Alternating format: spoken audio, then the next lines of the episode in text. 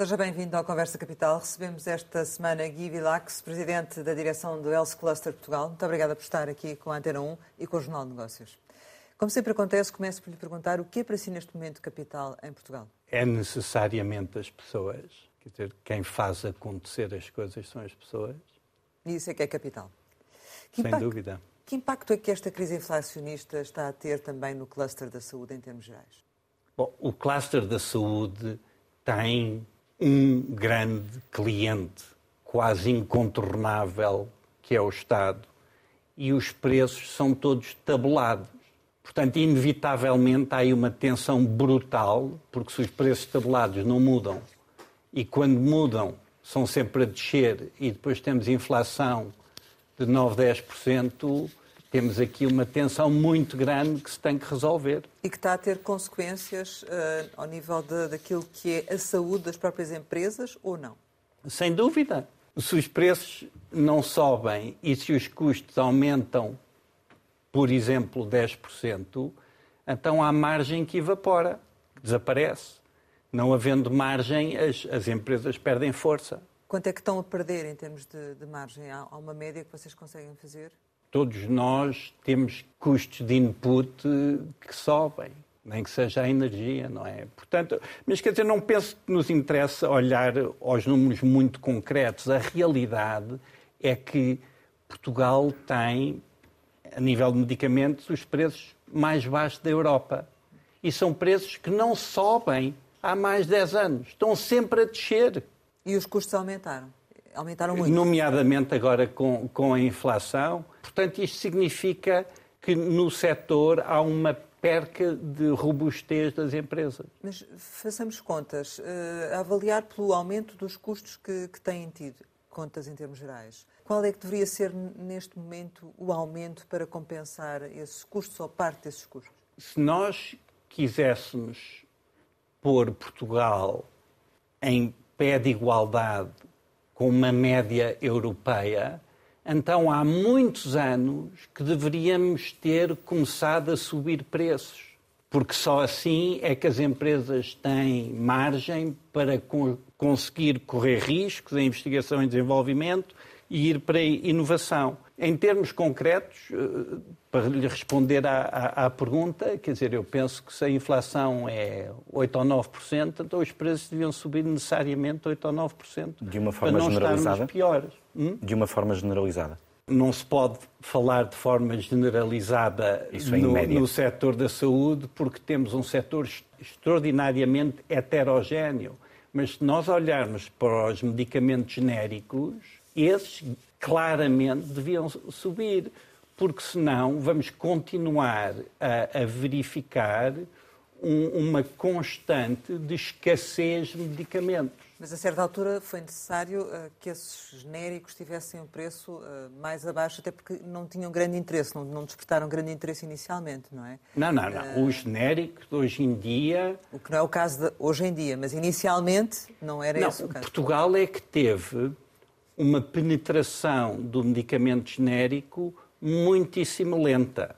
Quer dizer, nos Estados Unidos, hoje em dia, os medicamentos genéricos representam 90% das receitas passadas pelos eh, médicos. Esses 8, 9% que deveria aumentar, ainda assim, não compensava os custos ou compensava? Não compensa a erosão dos preços de medicamentos em Portugal nos últimos 10 anos, nomeadamente os medicamentos mais baratos, nomeadamente os genéricos. E isto é muito grave, porque há, volta não volta, medicamentos que desaparecem do mercado. Porquê? Porque os preços são tão baixos que não há razão de os produzir e vender. E esta situação do, da escassez dos medicamentos genéricos não é só em Portugal, é nos países todos da Europa e nos Estados Unidos. Como o genérico é, por definição, um commodity, portanto, não há, não há diferenciação, uma vez que o Infarmed da prova, não há diferenciação, a única forma de concorrer é no preço. Os preços descem a tal ponto, depois não interessa. E como eles são tabulados, depois não sobem. Nos Estados Unidos, por exemplo, há coisa de quatro anos, pela primeira vez, um grupo de 25 cadeias de hospitais juntaram-se para fazer uma empresa de genérico not for profit, porque queriam que a empresa garantisse que não faltava. E disseram-lhes, olha, a gente paga o dobro ou o triplo, o que for, mas que não falte. O que é que nós devíamos fazer, cá, do seu ponto de vista, para tentar ultrapassar essa situação? Porque os medicamentos vão continuar a faltar se não houver uma solução, não é? Sobretudo os genéricos, que representam o grosso daquilo que trata o português quando tem um, uma doença. Olha, aquilo que era preciso ter noção é que o, o setor da saúde, no seu sentido lato, a farmacêutica concretamente, é, é, é, é, quem está mais à frente da indústria do conhecimento. É claramente a indústria que cria emprego mais qualificado. É claramente em Portugal aquela parte do tecido empresarial que podia francamente colaborar com as universidades e fazer coisas extraordinárias. E não o faz porquê? Porque não tem margem. Porquê? Porque este setor é essencialmente tutelado pelo Ministério da Saúde, que tem uma visão, a meu ver, muito miópica, que o setor da saúde é exclusivamente um problema de orçamento para o SNS há uma visão que este setor todo, que emprega 400 mil pessoas no seu total, que tem um, representa 6% do PIB, é uma maçada para o SNS. E então os preços têm que ser tabulados e reduzidos e esmagados. O que significa que as empresas não conseguem ter margem para investir, inovar e ir para voos mais, mais ambiciosos. E é interessante ver que as, as empresas portuguesas que têm grande sucesso têm esse sucesso no estrangeiro se isso não, não, se fizer nada, eh, haverá ruptura de, de estoques de, de, genéricos. Sim, é de isso, repente é? na farmácia Sim. não há produtos. Já tem, já tem acontecido, não é? Certo? Mas já eh, passámos a fase mais crítica ou não? Não, não, porque não se resolveu nada a nível estrutural. Mas o que é que tem que se fazer? Subir preços. Os, e, agora, nos medicamentos, há dois segmentos completamente diferentes. Há o segmento do produto inovador, que tem preços elevados, sujeitos a patente, etc. E depois há os medicamentos genéricos. Aquilo que eu falei, o problema da escassez é, é no, no genérico, genérico. Certo. E aí não temos solução de estrutura. Temos picos de pressão e de tensão e de crise, mas em termos estruturais tem que haver uma visão diferente do que esta indústria representa para o país, o que poderia representar de crescimento, de exportações, de inovação, mas isso precisava que todo este setor não fosse exclusivamente tutelado pelo Ministério da Saúde e ser visto como um custo, devia ser também ter uma, uma tutela da, da parte da economia. Mas, mas isso, se, se efetivamente não, não houver aumento de, de, preço nos genéricos, vamos continuar a assistir a situações de ruptura em alguns medicamentos. É Inevitavelmente. Sim. E como é que está esse processo? Como é que se diz que a esperança é a última a morrer? Portanto, mas, mas estão em diálogo e. Sim. Há quanto tempo? Várias décadas. Sim, mas nesta fase mais aguda em que os problemas têm intensificado, têm falado com o Governo? Sem dúvida. E houve algum ajustamento feito recentemente, mas não é com ajustamentos pontuais que se resolvem problemas estruturais. Portanto, refere-se ao, Há que ponderar aumento... a sério o, o que é que o Governo quer que seja o papel do setor da saúde. Refere-se ao aumento no início de, do ano de medicamentos até 10 euros terem atualização de 5% e os custam entre 10 e 15 euros serem atualizados a 2%, é isso? Exatamente. Esse é o ajustamento. E tem que ver esse, essa medida no contexto de 10 anos em que os preços só baixaram. E são os preços mais baixos da Europa. Mas a acompanhar essa subida de preços, imagino que defenda um, um, aumento da, da comparticipação do Estado, ou não? Eu tenho uma visão muito limitada da política. Sim, mas quando se fala em, em, negociar e, portanto, avaliar estes, estes preços, o Estado necessariamente terá que comparticipar com mais para, uh, eventualmente, certo. poder ter uma redução. Ou seja, se o Estado quiser manter os preços que tem, tem que comparticipar com mais. É essa. É essa. Caso contrário, eh, vocês não têm capacidade para os produzir. É isso. Exatamente. Relativamente à questão dos custos, falou-me na, na, necessidade de um aumento ao nível da inflação, mas que custos é que estão neste momento a ter, eh, a ter implicações nas empresas? Quando falava da questão da robustez, quais são os, os principais problemas? Deixe-me levar o assunto para os problemas estruturais e não do momento da inflação. Quer dizer, um dos grandes problemas que nós temos é que temos salários muito baixos.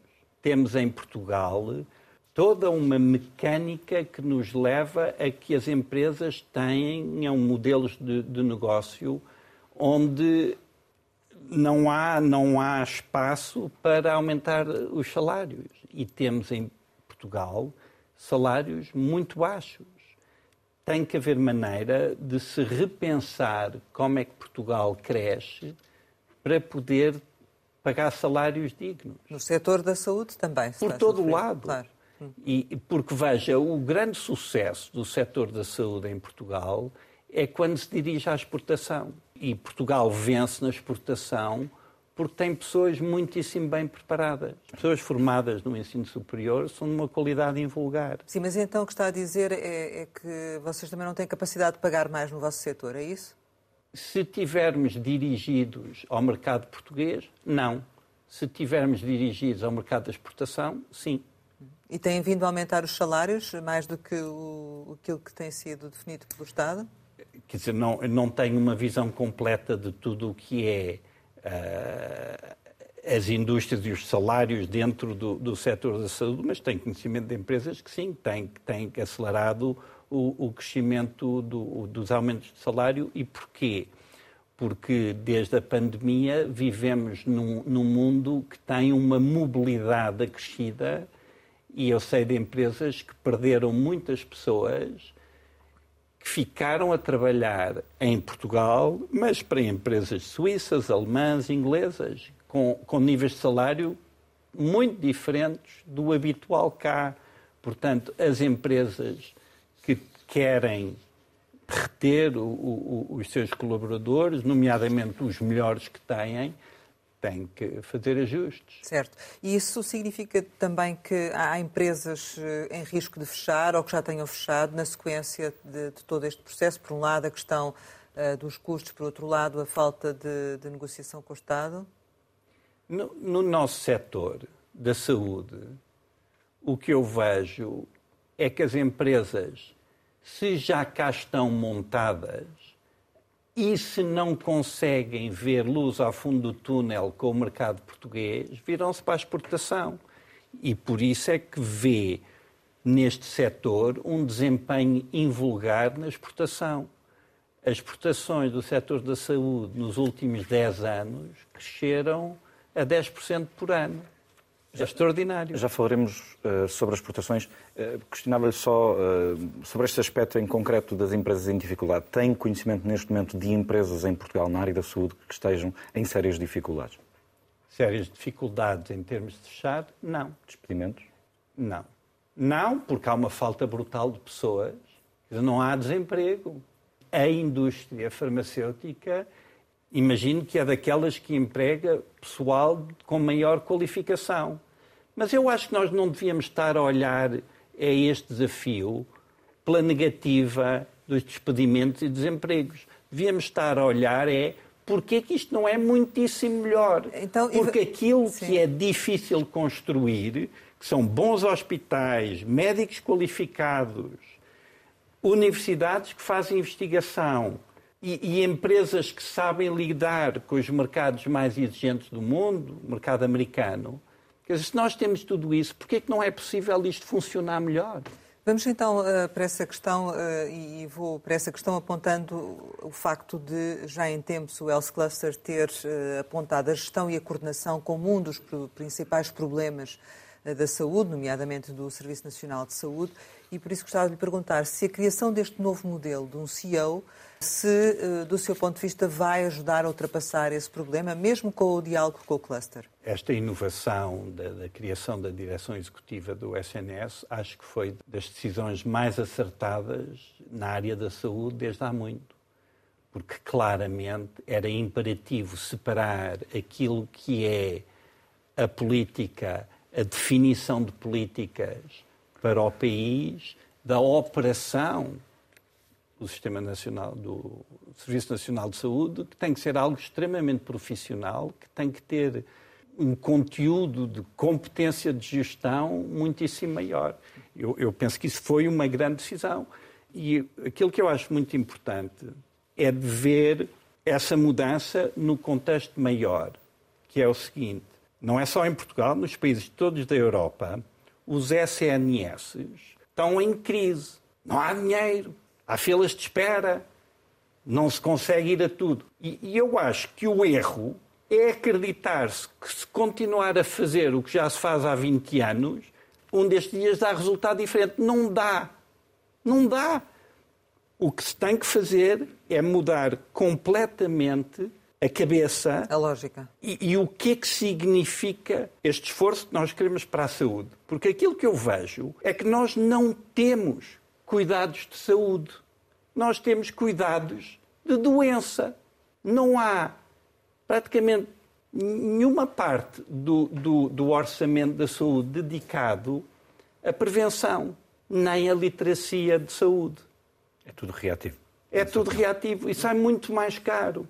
Esta seria uma oportunidade para fazer agora diferente o facto de existir este CEO? O que é que, do seu ponto de vista, poderia ser feito de diferente no Serviço Nacional de, de Saúde que não tivesse esse pensamento de, de, há 20 anos? Quer dizer, quem sou eu para, para saber como é que se gera um, um, um hospital? Porque é, é, das áreas de gestão de maior complexidade, porque estamos a falar de serviço e não de produto.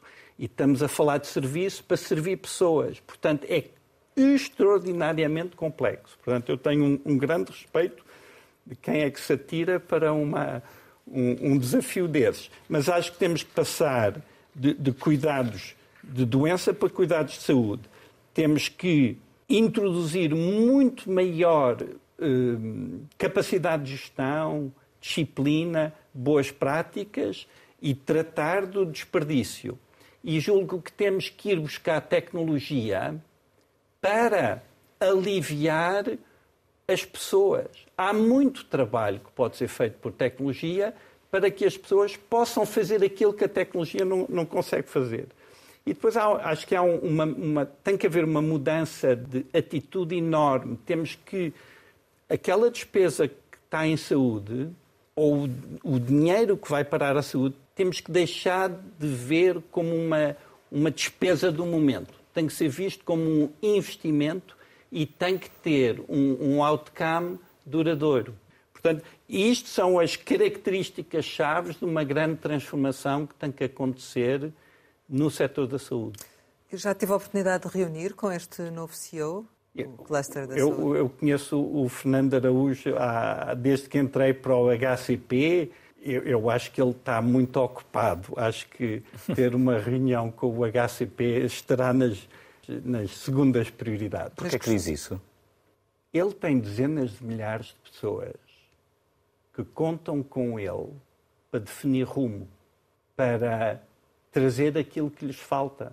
Sensatez na condução da, das operações. Uh, acho que deve haver uma falta brutal de informação para a gestão dentro do sistema, do funcionamento dos hospitais, ter um entendimento do custo das coisas, conseguir informar as pessoas que têm que tomar decisões. É, é as decisões têm que ser tomadas ao nível mais baixo possível. Portanto, tem que haver informação. Eu acho que há muita coisa para fazer.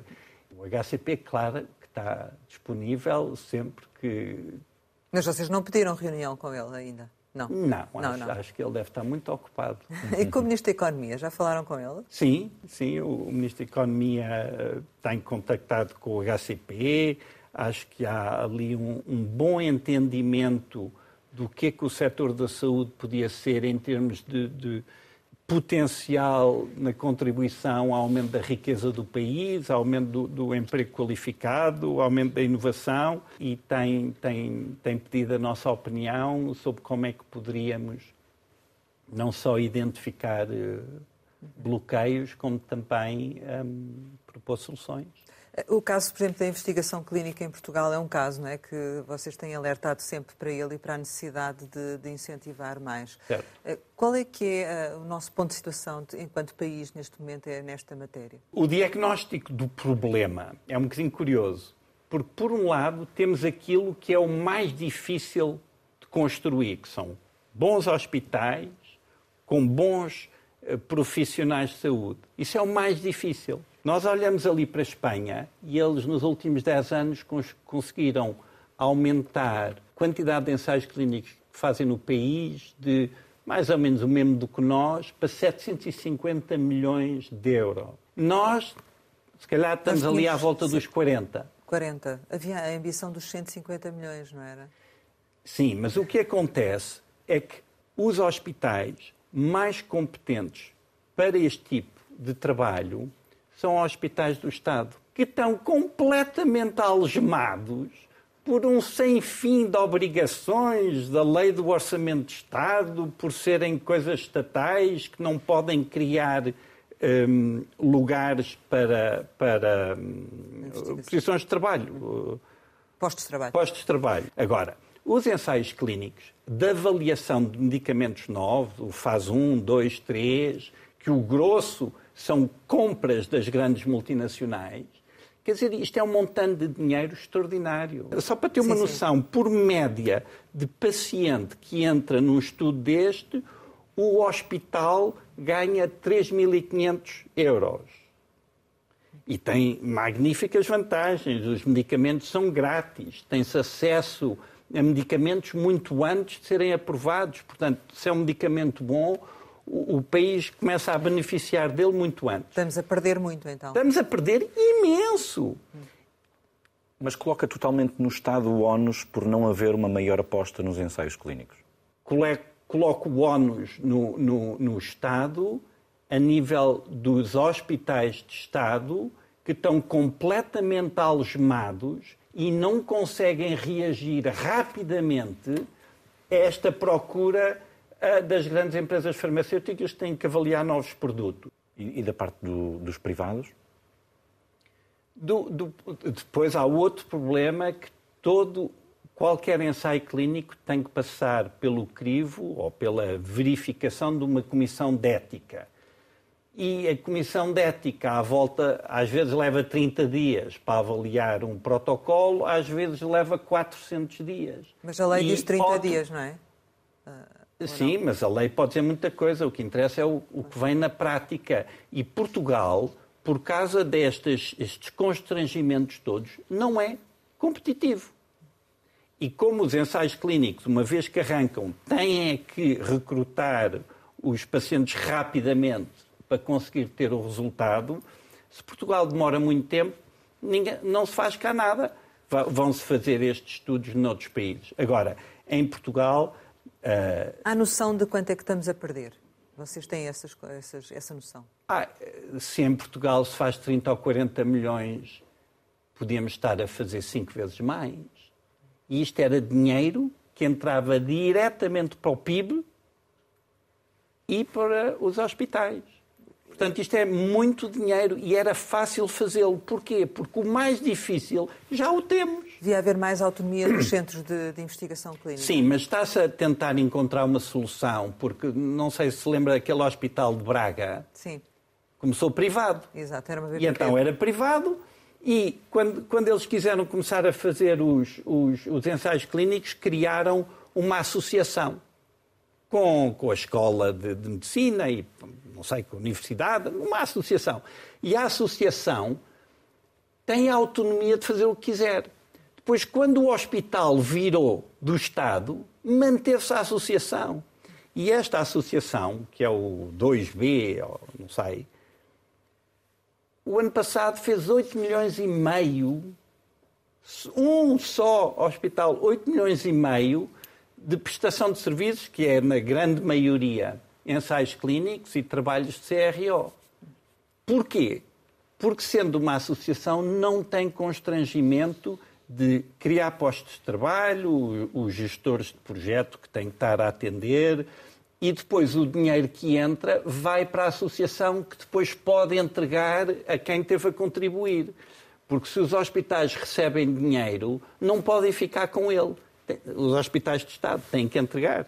Então, uh, falou com o Ministro da Economia sobre isto, imagino. Eu, eu vejo hum. e, e, fico feliz de ver tanto o Ministro da Saúde, o Ministro da Economia e a Senhora Ministra da Ciência completamente empenhados a desbloquear isto. Agora... Mas nada acontece? Não, não, não, não. Agora, sim. Eu diria que há, há dois anos, não. Uhum. Mas estamos, estamos bem e vamos, Nota uma vamos resolver de atitude isto. Hum? Nota uma mudança de atitude no Governo. Sim, muito considerável. No contexto do setor da saúde, sem dúvida alguma, e vejo muito alinhamento dentro do Governo e, e espero que... E temos também uma agência que trabalha nesse sentido, que é a ICIB, tem o assunto muitíssimo bem diagnosticado, tem propostas, temos agora é que ter luz verde. E essa atitude mudou há quanto tempo? Eu acho que com a entrada do, do, do ministro Manuel Pizarro, dir-se-ia que houve uma grande alteração de, de, direção. Mas tem a ver também com esta nova lógica de dar mais autonomia uh, com, com, a criação do, do, do CEO? E... Eu acho que isso Sim. é um sintoma da alteração e eu penso que, quer dizer, tivemos uma, um período muitíssimo trágico durante o COVID. COVID que eu acho que abriu os olhos a muitas pessoas daquilo que estava fundamentalmente errado. Quer dizer, eu acho que pouco interessa saber quem é que é o dono do hospital, interessa muito mais saber quem é que foi bem tratado do hospital e, se calhar, depois temos de nos preocupar quem é que pagou. Entre o setor privado, o setor social e o setor do Estado tem que haver uma colaboração que resulta de boas decisões de gestão. Isto não é um problema político, é um problema de gestão, de fazer render o dinheiro. Até porque sem esses ensaios clínicos nós não conseguimos captar investimento estrangeiro, não é? Ah, é Bom, difícil. Eu acho que o investimento estrangeiro é uma história completamente diferente. Hum. Quer dizer, a, a, a, realidade que as pessoas não gostam de enfrentar, que Portugal é muito pouco competitivo. E o problema é do contexto, é isso? Sim, porque para trazer investimento estrangeiro para Portugal, dizer, temos problemas terríveis de licenciamento e, e, sabe, quer dizer, é a justiça, a fiscalidade, quer dizer, quer dizer, como é que Portugal consegue ter a mínima eh, ambição de dizer que é mais competitivo que a Irlanda ou que Singapura? Quer dizer, nós aqui em Portugal exportamos 2,4 mil milhões do setor da saúde e, e estamos satisfeitíssimos.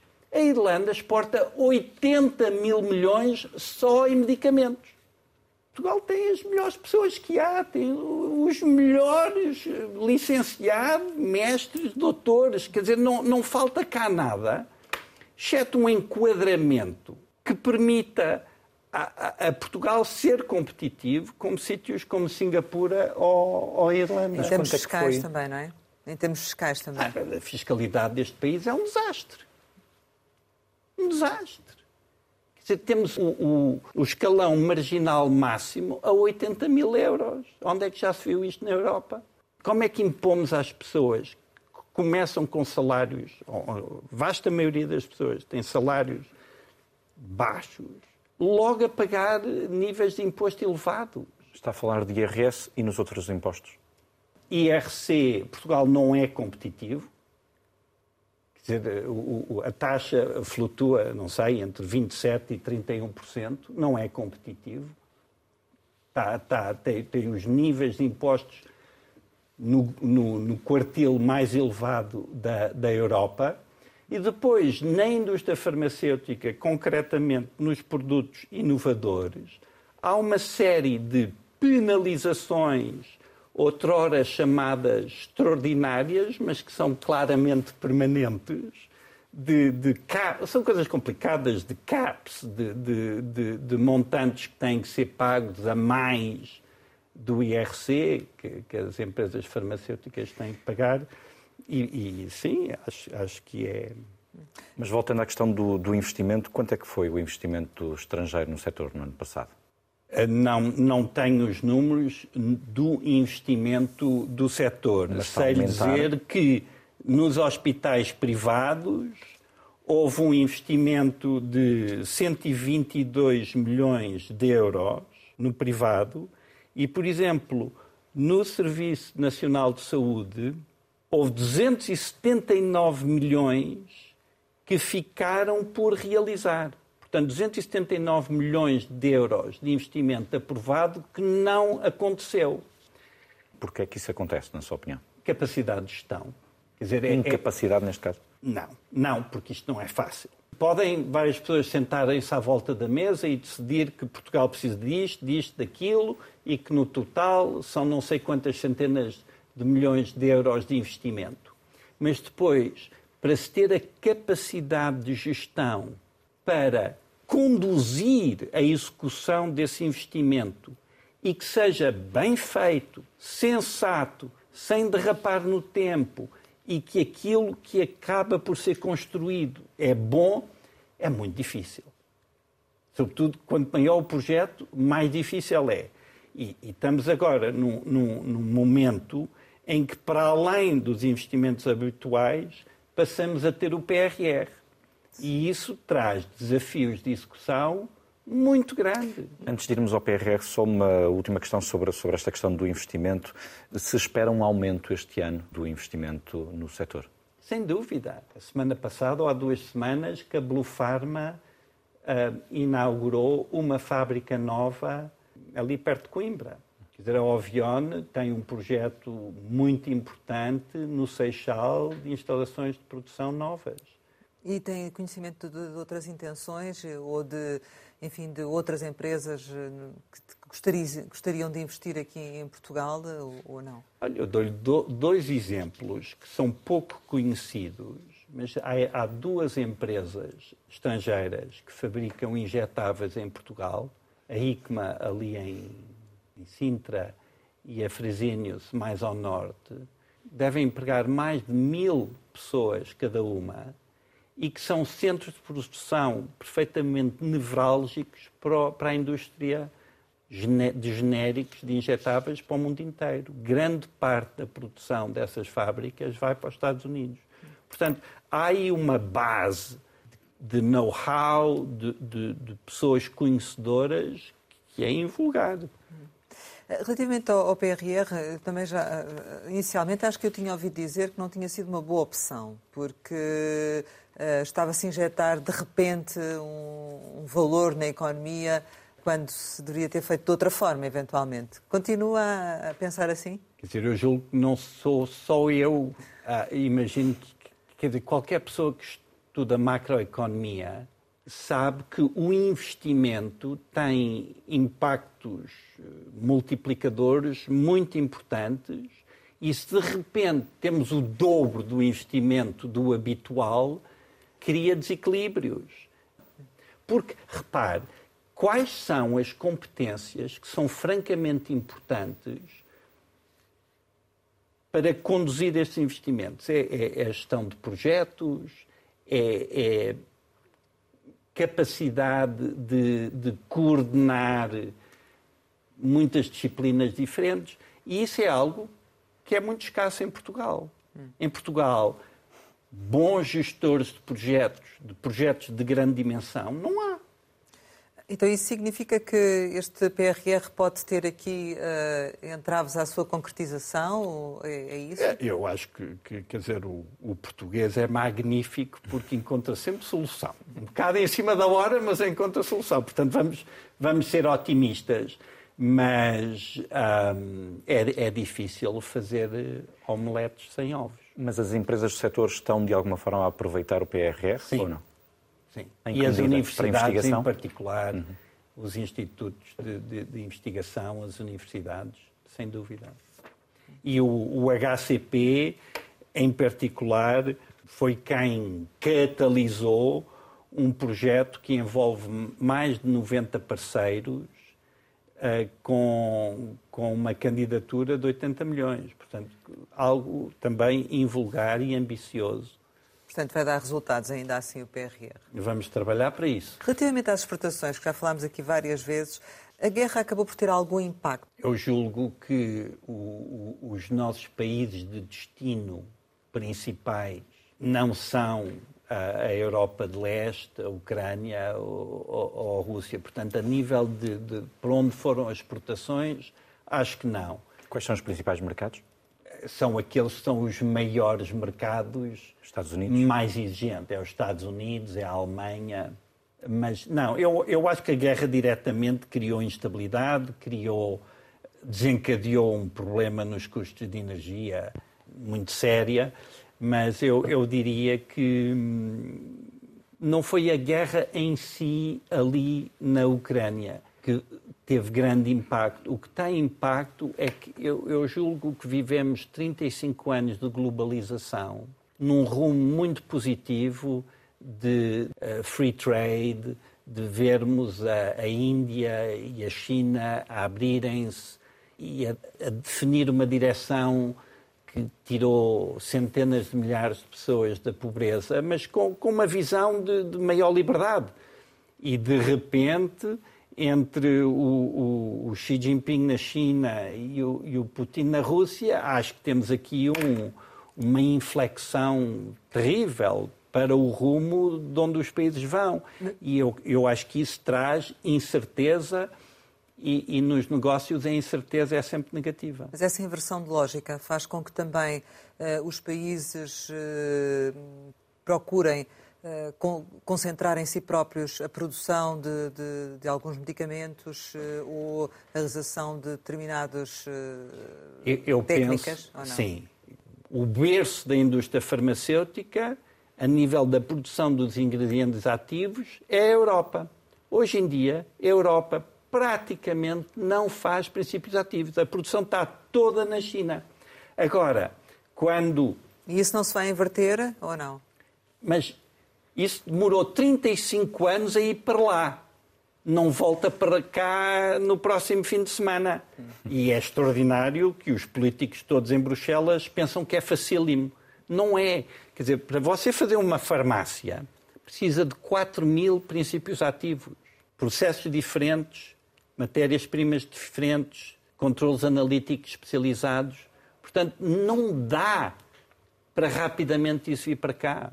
Acho que tem que, e, e, que claramente, quer dizer, é um, é um problema de independência estratégica ou de dependência estratégica gravíssima. Mas as empresas também estão a fazer o caminho contrário? As empresas estão a procurar deixar de ter um só fornecedor sobretudo se esse fornecedor é da China. Mas é muito, muito difícil conseguir isso na indústria dos, dos princípios ativos. Mas há claramente uma pressão para que isso aconteça. Agora, a pergunta que se coloca é depois se a intensidade de concorrência no mercado dos genéricos é tão grande, será que a empresa que fabrica genéricos vai deixar de comprar à China, onde está habituada a comprar e vai querer pagar mais 50% se comprar o produto na Itália, o mercado depois paga. Qual é a resposta? Acho que não há resposta, acho que é complicadíssimo. Mas voltando à questão portuguesa, só para dar aqui um enquadramento, as exportações em saúde, em valor, cresceram 35% no, no ano passado. O, o que é que justifica este aumento? Bom, eu, eu, prefiro olhar ao crescimento dos últimos sete anos, hum. que foi 10% ao ano, que é um crescimento fantástico. Eu penso que isto vem porque as empresas são ambiciosas e viram-se para o mercado e sabem entrar nos mercados. Eu penso que temos uma um, um boa capacidade, tanto no mercado dos países norte da Europa, como nos Estados Unidos. Sem a questão do preço, esperaria um aumento das exportações nestes montantes? Este bom resultado resulta de uma caminhada muito longa. E as empresas. Sim, mas este ano 30, um aumento de 35% eh, será algo extraordinário, não, não repetível, certo? Eu diria difícil de explicar. Dificilmente repetível, ou não? Dificilmente repetível, sim. Uhum. Difícil de explicar porquê? Porque como é que, como é que os números pulam 35% num ano? Acho que os jornalistas deviam ir procurar perceber porquê.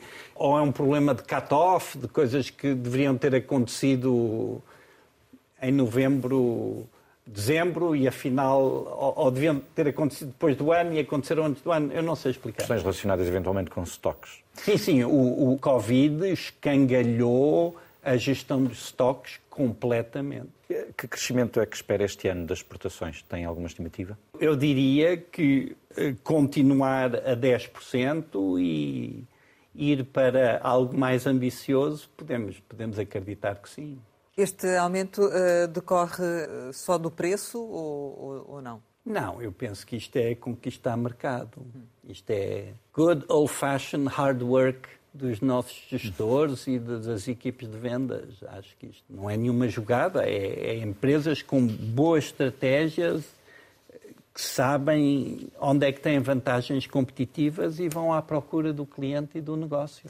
Vocês sentiram de alguma forma, também por via do contexto que estamos a vir, alguma retração no consumo, ainda assim, ou não?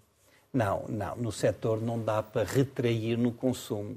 Dizer, Eu sei que o, o setor COVID da saúde, tem, eh, enfim, o que o Covid é, é tem, oh, teve, e, e, e é gravíssimo, é que havia uma pandemia as pessoas estavam preocupadas em, em, não apanhar a infecção e, portanto, não queriam ir ao hospital. O resultado disso é que houve uma queda na, na procura de serviços de cuidados do, dos hospitais e houve muitas pessoas que não tiveram o tratamento adequado. Quer dizer, durante 2020 houve um, um foco completo só no Covid e uh, em 2021, Portugal foi o recordista das amputações de pés no caso de diabéticos. Porquê? Porque não se tratou dos diabéticos em 2020. É uma tragédia.